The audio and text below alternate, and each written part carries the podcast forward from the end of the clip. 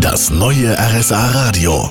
Land und Leute mit Marion Daltrozzo. Wenn man mit offenen Augen durchs Allgäu fährt, dann findet man richtig viele Ruinen, Schlösser und alte Römerbauten. Hier in der VG Bad Grönenbach kann man aber sogar noch ältere Siedlungsbeweise finden. Genauer gesagt in Woringen. Das gehört mit Wolfert Schwenden zur VG Bad Grönenbach. Ruth Karrer beschäftigt sich schon seit langem mit der Geschichte von Woringen. Hallo, Frau Karrer.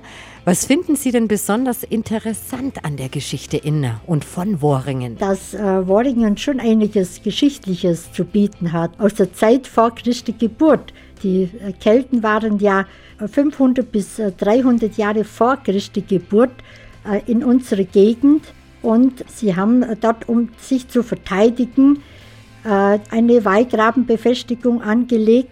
Okay, wie groß waren diese Wallgräben? Das sind Wälle und Gräben, die sie ausgehoben und aufgeschichtet haben. Etliche Meter tief, kann man sagen.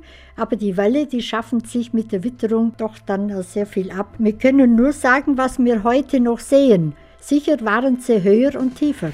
So richtig viel ist leider nicht mehr übrig, aber wenn man weiß, wo man in Woringen suchen muss, dann findet man noch die Spuren der Kelten. Ich hatte zum Glück die Hilfe von Frau Karrer. Vielen Dank.